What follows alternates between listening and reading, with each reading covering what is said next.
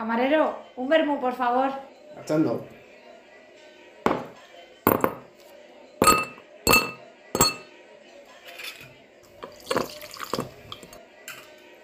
Ahí tiene. Gracias. La hora del vermú, el chispazo de la vida.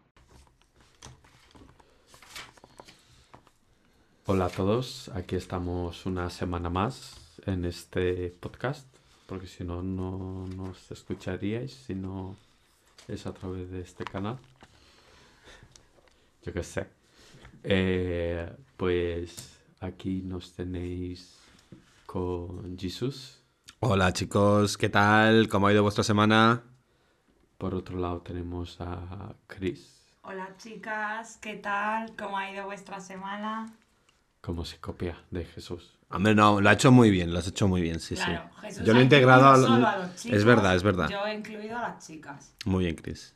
Y ahora nuestro, nuestro nuevo colabo- colaborador va a, in- va a incluir a las personas no binarias. Hola amigos y amigas, oyentes y oyentas. Eh, Oyentar fantasmas. Os sonará, bueno, os sonará un poco menos porque se escucha, se, se escuchaba bajito, pero A ver, tengo una voz débil, pero hoy me han dado un micrófono que tiene buena pinta, así que... Pensaba que ibas a me decir, hoy me han dado un diagnóstico de que me estoy muriendo. Entonces es por eso. no, pero es que eh, en, la, en el anterior episodio estuvo como, yo qué sé, como visitante, como... En el anterior episodio yo creo que Dani era como una psicofonía. O sea, era como un fantasma dentro, de, dentro del podcast que dijeron que la gente podría, yo creo, Como- interpretar como, como- hostia, hay alguien más ahí con ellos y no se han dado ni cuenta. Claro, ahora de hecho tiene sentido que justo tú utilizarás la palabra visitante al principio. Que dijiste, tenemos un visitante. Es literal, porque... Bueno, que eso va a tener relación con el tema de hoy, pero luego lo Oh, wow. Entonces, vamos a empezar, como siempre, por los highlights de la semana. Y como hacemos cuando tenemos colaboradores e invitados, eh, pues la gente de fuera, ¿no? De- del podcast va a empezar eh, contándonos la semana. ¿Qué nos cuentas, Dani? Pues anécdotas muy graciosas, un poco peculiares si tengo. Y, es decir, en el piso tenemos Ten una en cuenta que tienes un minuto. Bueno, no me interrumpas y tardaré, tardaré menos. Tenemos una bordilla. Y para subir a esta bordilla hay una escalera que se rompió hace unos meses. ¿Qué ¿Qué dices? Entonces, hemos estado desde noviembre con la escalera abierta y no pudiéndola cerrar. Eso es un problema porque baja el frío de, de la bordilla, que no está aislada, y la habíamos bloqueado con un colchón. ¿Con un colchón? Aparte que está toda, zon- toda esta zona del piso donde está abierta la escalera, pues no la podemos usar. Y por fin, el viernes, llegaron a arreglarla. Claro, pero a mí no me dijeron a qué hora. Dijeron, vamos el viernes. Y Yo, de puta madre. Porque tengo home office, no pasa nada. Bueno, tal que a las siete y media suena el timbre. ¿De siete y media de la A mañana? las siete y media de la mañana Madre mía, están estos, sí. esos horarios. No es verdad. y se me llena la casa de obreros. Y yo a las 8 también tenía una reunión, total, que estuve toda la reunión intentando eh, sincronizar los momentos en los que yo hablaba con los momentos en los que dejaban de dar martillazos. Así que fue bastante... ¿Estresante? No, pero pudo ser divertido. Lo que pasa que hablaba menos conscientemente de lo que quería decir Mm. para que no se oyese que, que había fiestuki en mi casa. ¿No puedes irte al balcón? Hace mucho frío. Vale. Claro, es que todavía estamos en invierno. Aunque ha hecho muy buen tiempo estos días. Sí. El lunes y el martes hizo muy buen tiempo, la verdad. Bueno, esta mañana había nieve en la calle. Es tiempo. Y anoche también, doy fe. Anoche nos nevó, a mí me nevó en la cara. En toda la cara. En toda la cara, ¿sabes? Con mi gorrito.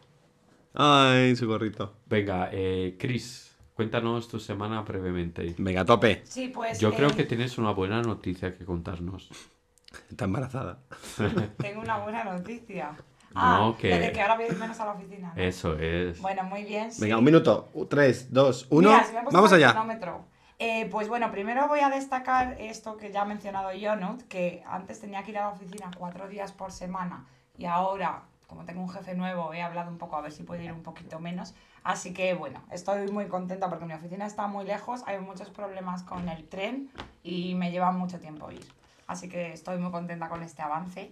También como highlights de la semana quiero hablar de que ha sido carnaval, que también hablaré de esto luego más adelante. Pero bueno, ha habido muchas fiestas de carnaval, muchos eventos, nos lo hemos pasado muy bien. El martes también, por la tarde se celebra carnaval aquí, estamos muy felices. Y, y bien, no voy a utilizar ni el minuto entero, pero... ¿Pero qué me dices? No, yo creo que ya está bien. Hasta, hasta aprovecha el minuto para decir que no va a aprovechar el minuto. Bueno, pues dame a mí dos segundos. bueno. Venga. Ah, cuando me digas, ¿eh? No, no, yo no llevo. Yo hoy vengo de visitante. Venga, cuando me digas tú, Chris. Venga, pues ya. Eh, pues mira, esta semana ha sido bastante intensa. Eh, Primero hemos tenido un carnaval el sábado, lo pasamos muy bien. Yo iba vestido de extraterrestre, aunque era un poco. parecía una morcilla mal. mm, mal. prensa. Prensa. Pensa. Prensa. Vamos, horrible. Y una cara de alien horrible. Pero bueno, por suerte me lo quité y luego disfruté mucho de la fiesta, donde bailé mucho, muchísimo. Y yo pensé que bailé muy, muy bien, ahí en una especie de stage, en un escenario muy guay. Un escenario muy guay que era como poner una caja en el suelo y ya está. Y, y luego vi los vídeos y horrible. Eh, yo no me lo esperaba, pero el martes también fuimos de fiesta. Yo pensaba que no iba a ir, pero hubo buena fiesta hasta las 7 o así fuera en la calle. Y luego, cuando menos me lo esperaba, una de nuestras amigas había alquilado un local. Había alquilado. Mari, había, alquilado había alquilado. Había reservado una mesa en un local. Madre mía, cómo cambia la historia. Y estuvimos perreando ahí hasta las 12 de la noche, eh. Cuidado, desde las 7 hasta las 12 de la noche. Y al día siguiente, a trabajar. Y lejos de las fiestas, me levanté un día después de la, primera fiesta y me levanté con ganas de, "Eh, ¿qué pasa aquí? Y me he comprado la P- PlayStation 5, la PS5 iba a decir, La PS. con el Hogwarts Legacy. Todo por culpa de mi amiga y punto, Irene. que me dijo, mira, Y ma, punto, tengo el, Hogwarts Legacy y ya fue, ya fue lo que me lo que se disparó en mi cabeza en plan, joder, yo también quiero jugar, yo también quiero jugar. Y nada, pues eso. Bueno, cabe mencionar que a tu ami- amiga y punto le regalaron la consola y el juego. Sí. Muy majos sus amigos. Para jugar con ordenador no se puede. ¿no? Se puede, se puede también. Lo quería regalar yo también, pero Pues regálalo. merece la pena. Sí, sí. Eh, han hablado lunes- muy, muy bien del lunes te lo juego. Para los, fans te de Harry. Potter están muy contentos. Ah, Pero es un los- juego de Harry Potter. Hogwarts Legacy. Ah, es que no me había enterado. Ha hecho como la definición de la RAE. el resto lo he escuchado, pero el nombre no. claro, como la definición, la primera frase. Venga, pues vamos allá. ¿Con qué seguimos, Jonut? Cuéntanos. Yo, Claro. a ver, yo pues no tengo muchas cosas que contar, simplemente que después de cuatro o cinco semanas he vuelto a la oficina, o sea, he ido dos días seguidos, entonces eso me parece un récord. Por otro lado, eh, ayer estuvimos eh, de cumpleaños sorpresa, no sorpresa, aunque fastidié la sorpresa. Dijeron, en 10-15 minutos viene, viene la de la sorpresa. Y yo nos decidió ir al baño cuando quedaban 5 minutos y ahí apareció la de la sorpresa. Bueno, no pasa nada, Y luego le gustó. Pensamos. Bueno, la verdad puso un poco cara de. ¡Ah! Bien, pero bueno, sí. Se comentaba que no le había gustado, que no estaba muy sorprendida. Eso era lo que se comentaba, pero. Pero yo creo que sí, estaba muy contenta. Sí, sí, sobre todo con el regalo que al final está en nuestra casa. Bueno, tú cállate la boca y no digas nada, que igual no quedamos nosotros. Es verdad, sí, sí. Bueno, si no nos escucha la cumpleañera. Persona que tampoco me felicitó por el cumpleaños. ¿Y de qué vas disfrazado, Jonut? Yo. Bueno, pero luego lo comentaremos de- del hombre del espacio. Pero sí que quiero comentar... Spaceman. Spaceman. Como la mitad de la ciudad. Eh, Luft, Luftfahrt. eh, man. Bueno, eso sería aviador, más que astronauta. Y astronauta, ¿cómo sería? Astronaut. Eh, Weltallmann, Oh, no es astronauta. ¿no? ¿Cómo, Raum- cómo se ha inventado una palabra o sea, en alemana para impresionar a los vermoyentes? eh? Pero como hacen todos los alemanes inventarse palabras. O sea que... Claro, por eso no les entiendo yo. Pero no sé si os acordáis, por si se os ha olvidado, la semana pasada fue San Valentín. Y a raíz de esto recibimos un mensaje de una verbo oyente con una dedicatoria. Así que la voy a poner para que escuchéis el mensaje y a ver qué nos comenta. Y luego lo, lo, lo comentamos, lo criticamos o yo qué sé. O os inspira para enviarnos vuestros mensajes también si queréis dar un mensaje secreto a, Claro. a alguien. Esto va a ser como el diario de Patricia, pues. El diario de Chris. Mira, una nueva sección para ti. Ay, qué bien. Venga, lo pongo. Vamos. Chiques de la hora del Bermú, lo primero, enhorabuena por vuestro podcast y nada, agradeceros el espacio que me dais hoy para mandar un mensaje a un fiel oyente que me consta que tenéis y es mi pareja Pablo, que os escucha desde Madrid. Y nada, mi amor, que quería decirte que me hace muchísima ilusión que vengas a visitarme a Múnich la semana que viene y que te quiero mucho. Y por eso quería dedicarte esta canción que Chris y Jesús han compuesto especialmente para ti. Así que espero que te guste mucho. Un besito muy fuerte.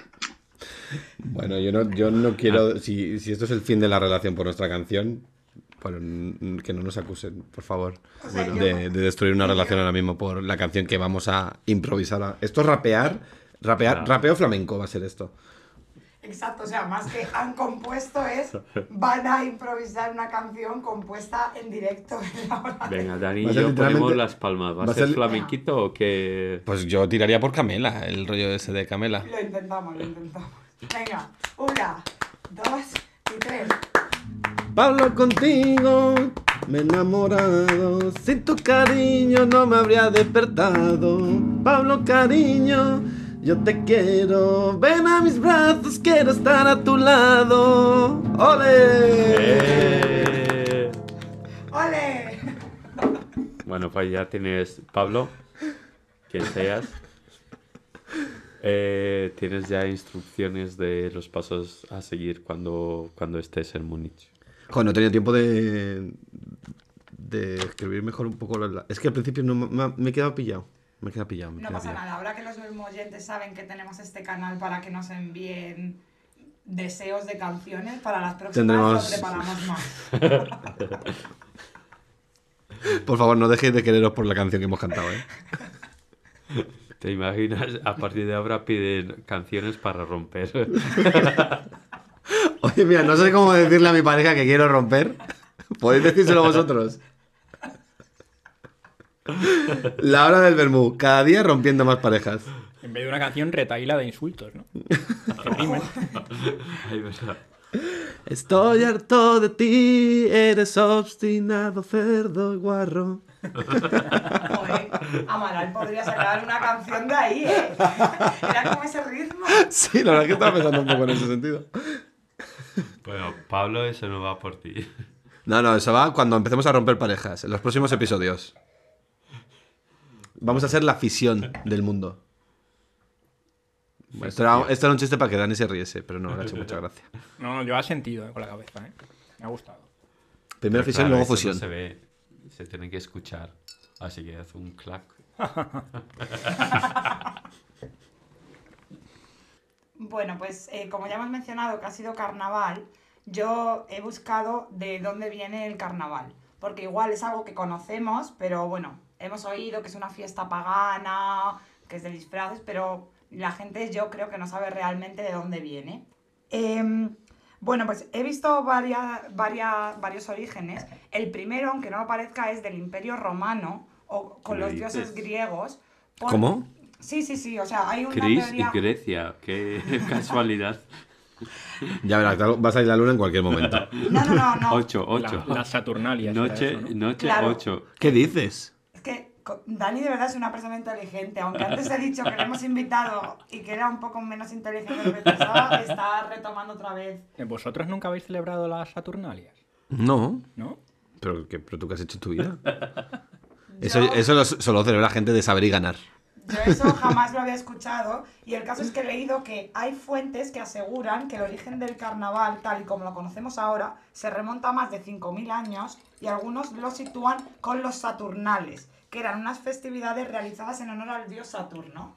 Y entonces otros lo sitúan en Grecia y también lo, lo, lo relacionan con festejos para el dios Dionisio, que es el tío Ah, hombre, el- eh, eh, Entonces, eh, todo esto en común. Hombre, lleva sentido en Ese eh, dios, ese dios sí lo eh, conoces, ¿eh? Hombre, claro. Yo soy muy hedonista. muy bien.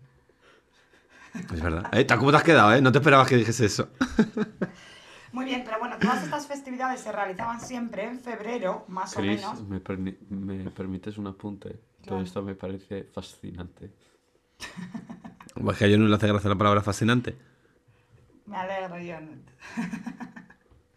bueno, entonces todas estas festividades se celebran en febrero más o menos porque es cuando más o menos se va a acabar el invierno, he hecho más o menos dos veces en dos segundos, pero bueno, más o menos, Eh, se va a acabar el invierno y para asegurar de que hay buenas cosechas y buena, buenos frutos y tal en primavera y en verano, se hacen ofrendas a X dioses como puede ser Saturno o Dionisio o cualquier otra cultura para dioses y así como tener buenos, buenos tiempos en primavera y en verano. Pero además, este es el más interesante o conocido, es que eh, con la expansión del cristianismo en la Edad Media, perdón, esta fiesta tomó el nombre de carnaval, que, que no sabéis de dónde viene. Mm, Algo de carne. Pues carne y val de valle. Baile. El baile de la carne. Bueno, va por Danza, carne. danza de la carne. Danza carnal. Efectivamente va por Oh. carne, pero viene de carnem levare, que viene del latín, lo que significa quitar la carne, porque marca el inicio de la cuaresma, que es el periodo en el que no se come Mm, carne. ah. Entonces, lo de las máscaras y todo esto se asocia a que como iban a ser 40 días un poco de abstinencia en general, justo los días de antes se permitía todo. Entonces, claro, ¿qué pasa? Que como se permitía todo, la gente se ocultaba y utilizaba máscaras para que no se les conociese y no se les reconociese cuando hiciesen algo. Y de ahí entonces que empezara carnaval, que es una palabra extensamente conocida, y con, y con las máscaras y los disfraces y tal. O sea, que la gente se ponía en plan máscaras y a chuscar y a comer morcilla.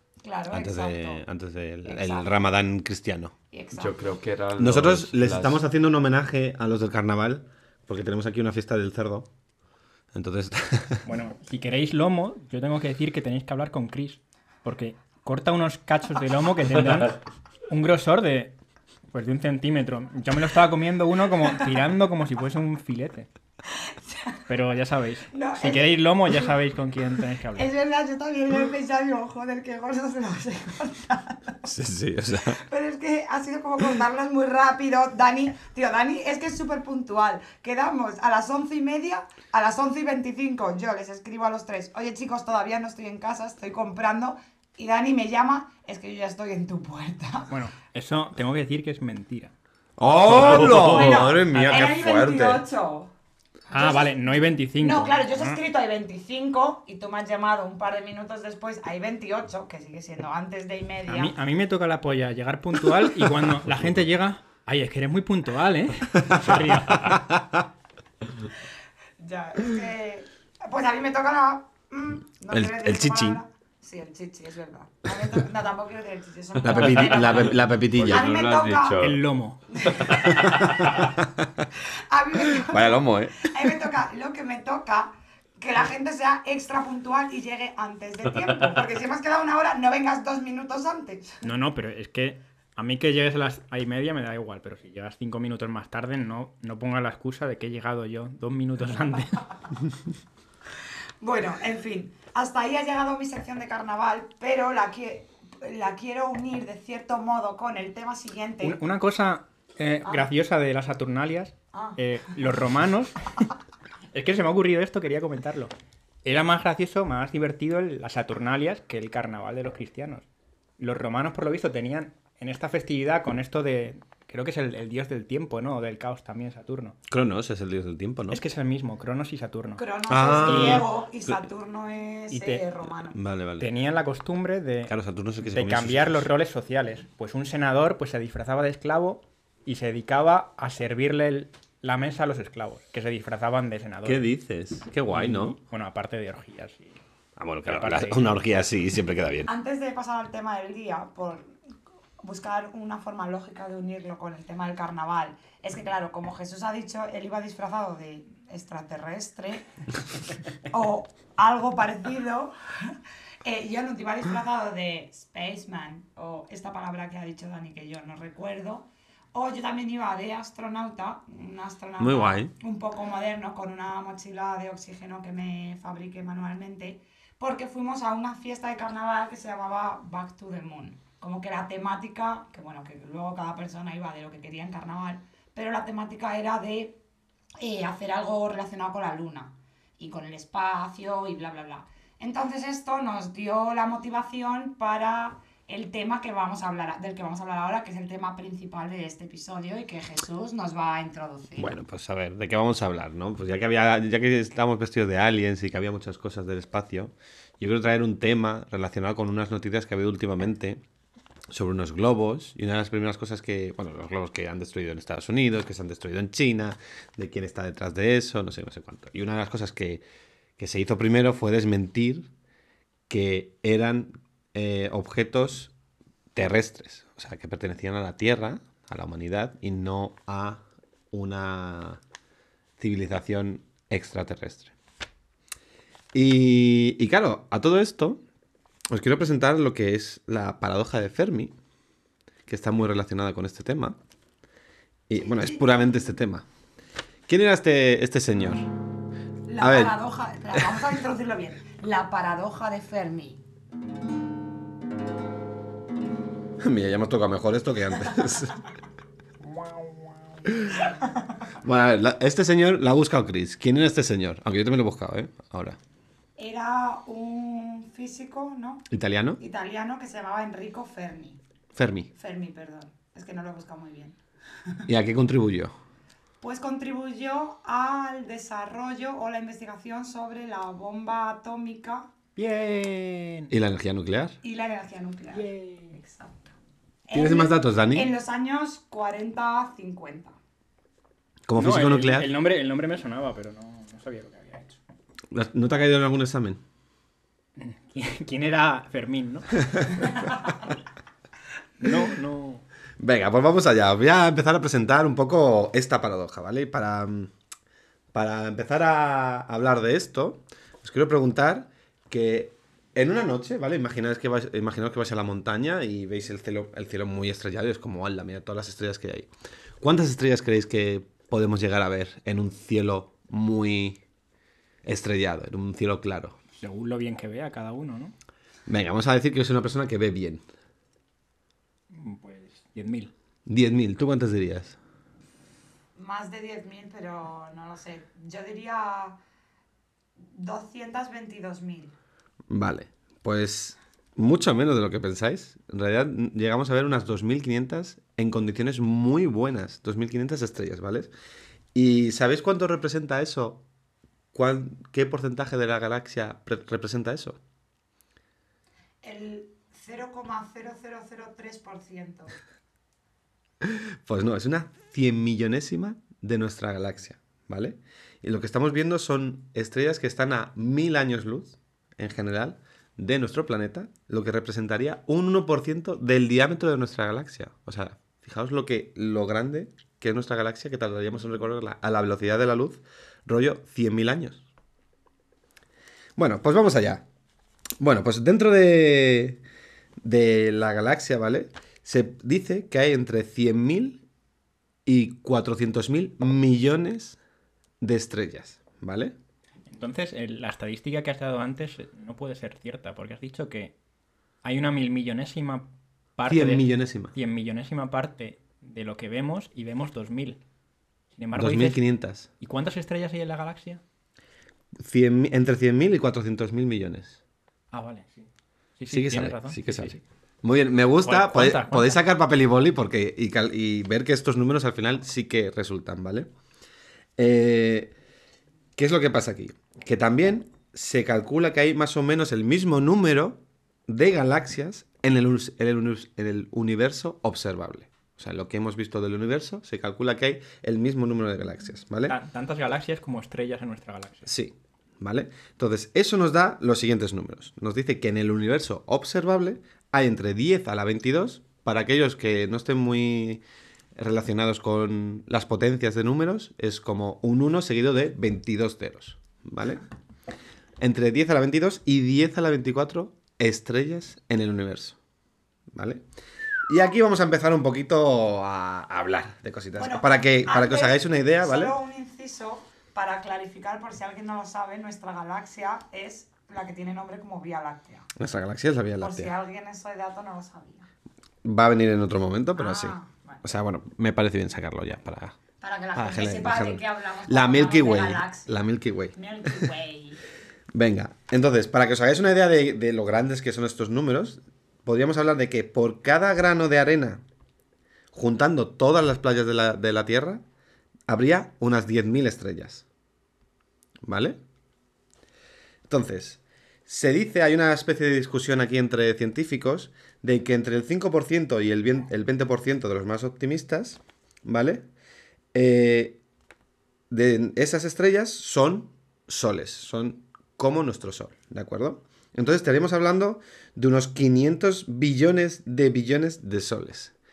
¿Qué son billones aquí? Son billones americanos, ¿vale? ¿Qué quiere decir? Que estamos hablando de mil millones, ¿de acuerdo? Un billón es mil millones en este caso.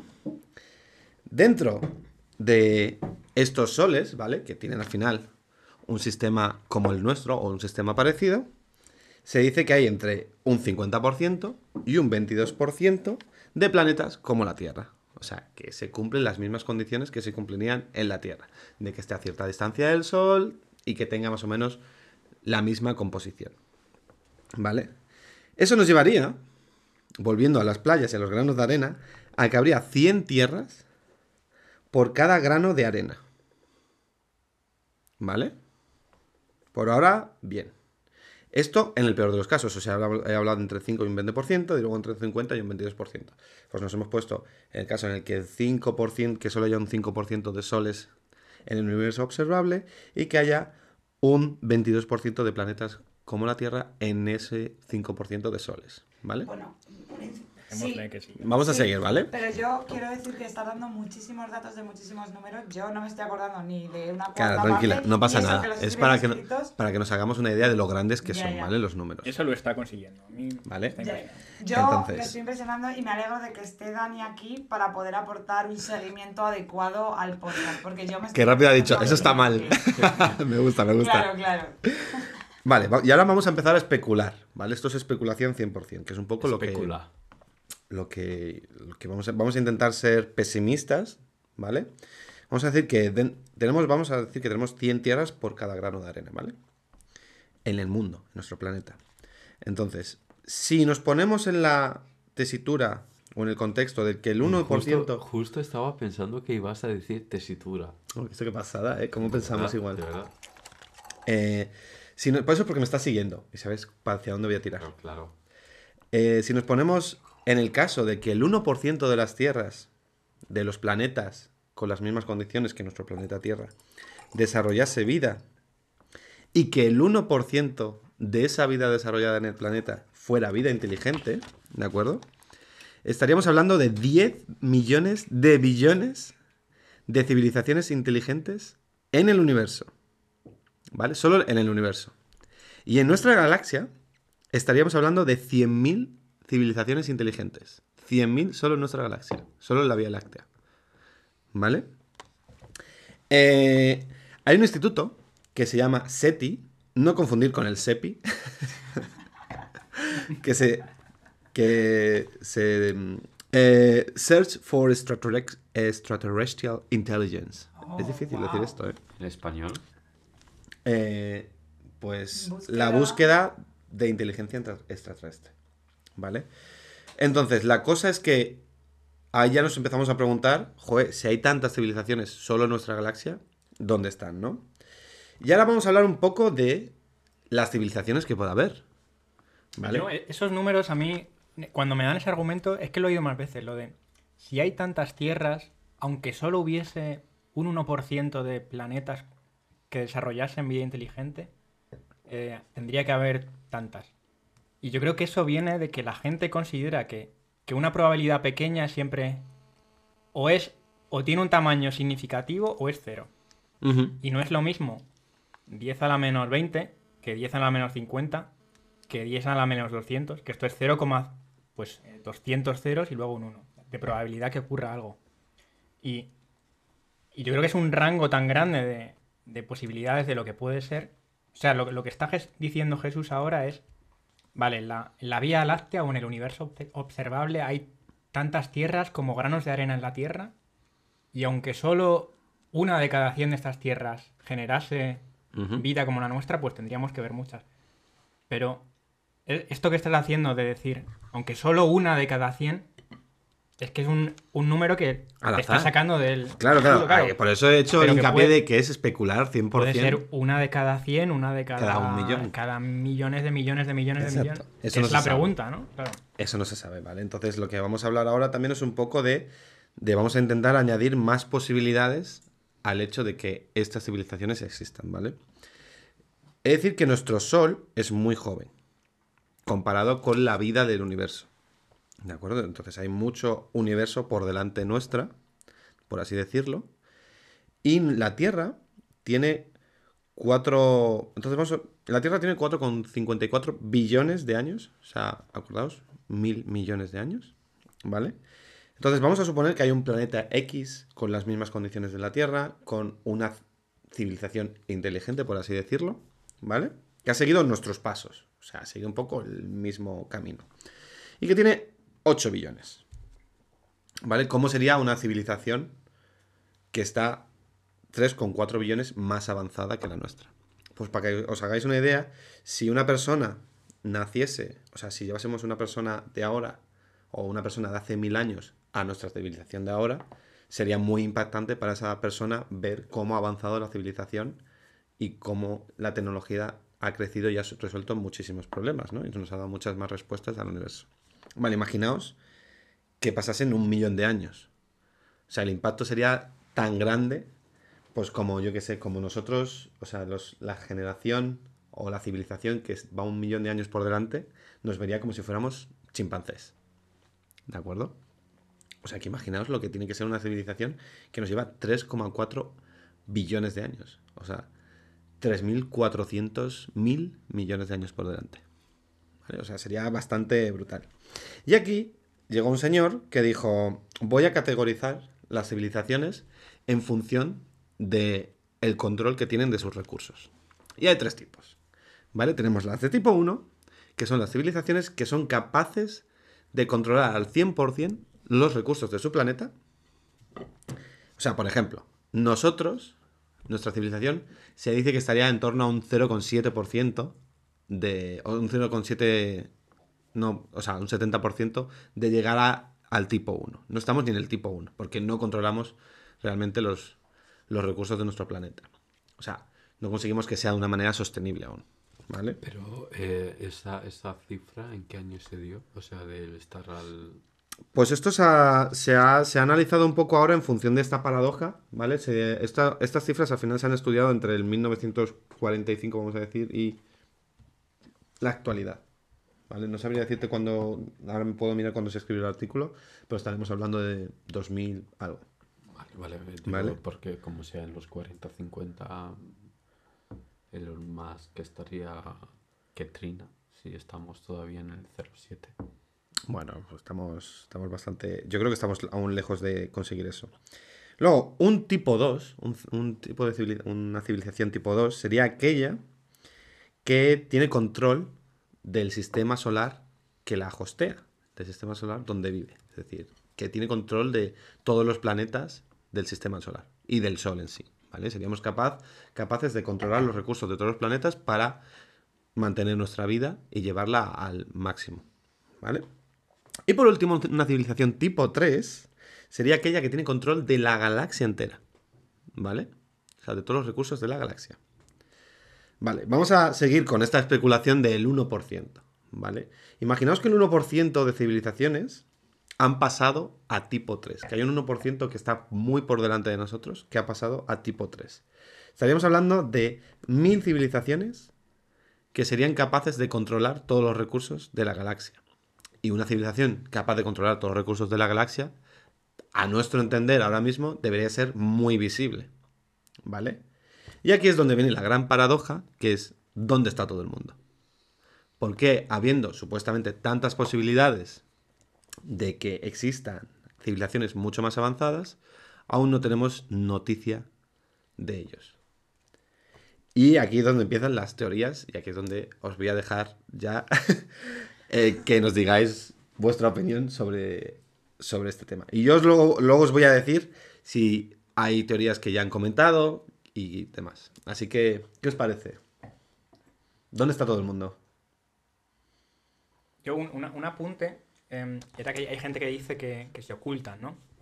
Y Muy bien. si tú, si tú consideras, clic. si consideras que, que una civilización controla toda la energía de su estrella o de su galaxia, por, por cómo funciona la, la naturaleza, la, la termodinámica, si tú estás utili- utilizando energía, esa energía la estás usando y la estás desechando en forma de calor o radiación.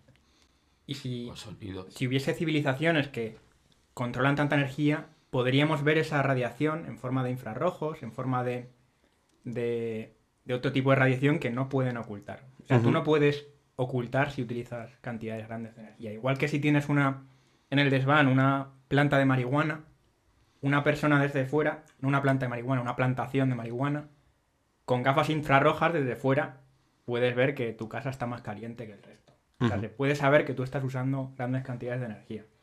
Así que eso de que se están ocultando, no. Si están usando de verdad energía, se podría, se podría ver.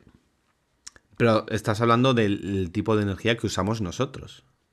Bueno, el- el- la definición de energía es muy clara. Es, eh, ¿Podrían usar, por ejemplo, energía en forma de ondas gravitacionales para sus. Para moverse, para su. para cualquier objetivo que tenga? De Sí, manera que ahora mismo sería el principio de que empezamos a ver eso. Pero eso sigue siendo energía. O sea, Claro, la, la podrían ver, pero si tú la usas, el, el hecho de usar energía para el propósito que, que tú quieras darle, vas a emitir un, un residuo, energía en forma de, de radiación o calor. Y eso con, con eso no puedes, eh, no puedes evitarlo. Bueno, yo creo que igual. Bueno, Hemos mejorado mucho. Antes las luces, por ejemplo, las bombillas emitían mucho más calor de lo que emiten ahora. Ahora una bombilla LED, por ejemplo, está fría. ¿no? sí, claro, pero si tú me estás diciendo que estás utilizando toda la energía de una estrella para, para suministrar unos LEDs, para tener luz, esa luz al final se degrada y se convierte en calor y emite radiación infrarroja que tú puedes ver de otra forma. Vale. Vamos, que, estamos flipando ya. Venga, a ver, John, Chris.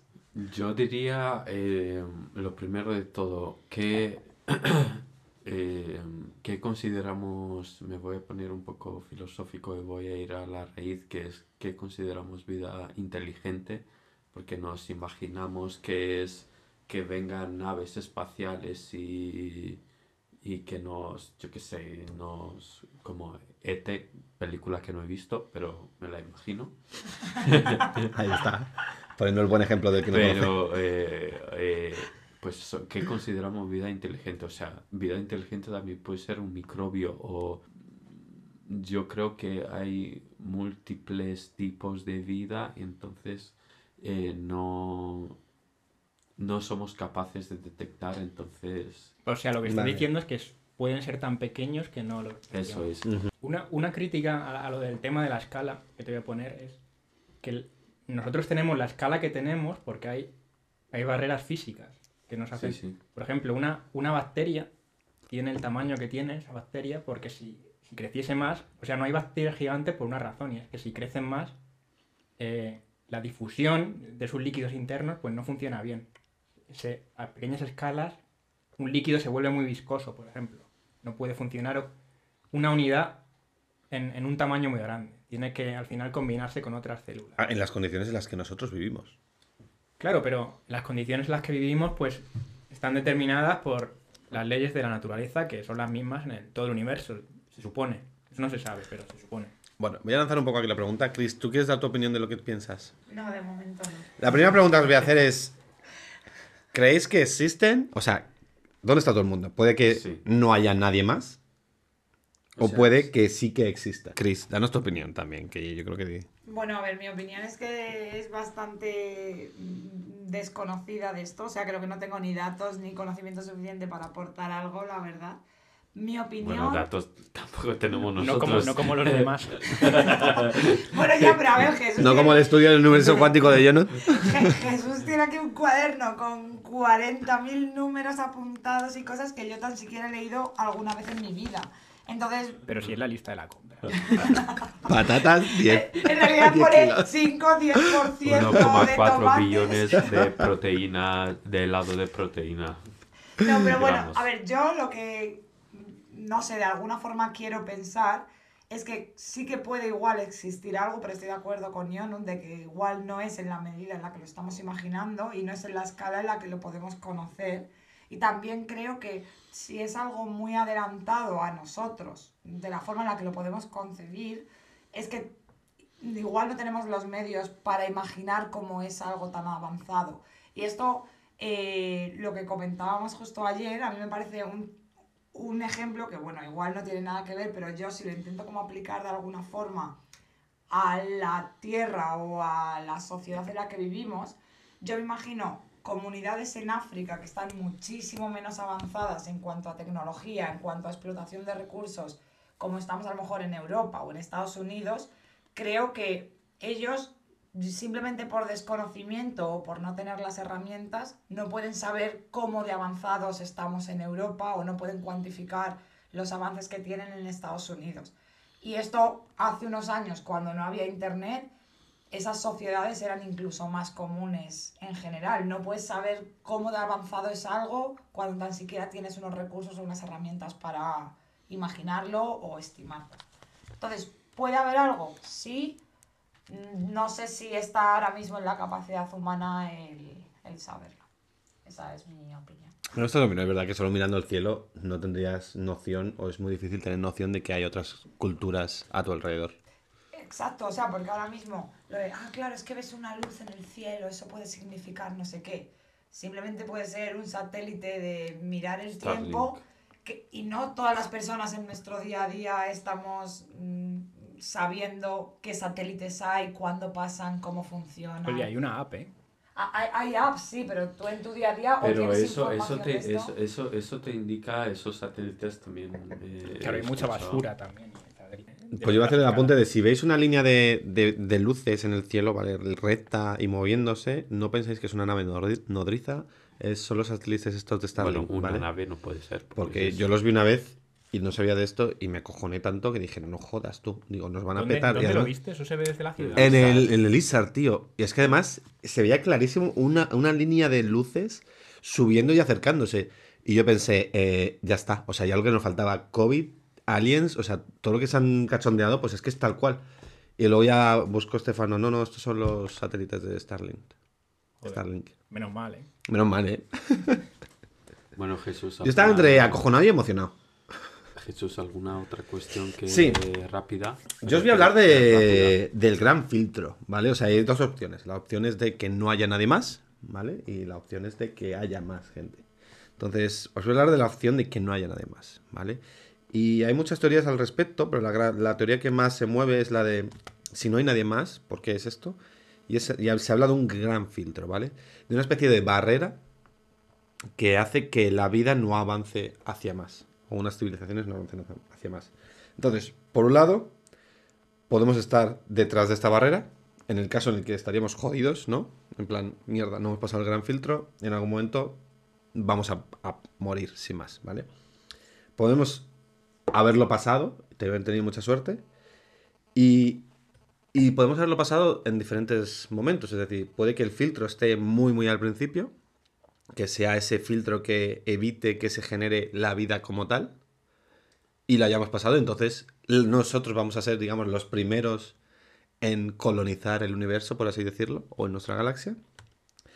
O puede que estemos eh, delante, pero haya sido, pues yo qué sé, hemos pasado de, de mono a hombre, ¿vale? De animal a ser más consciente de su, propio, de su propia existencia.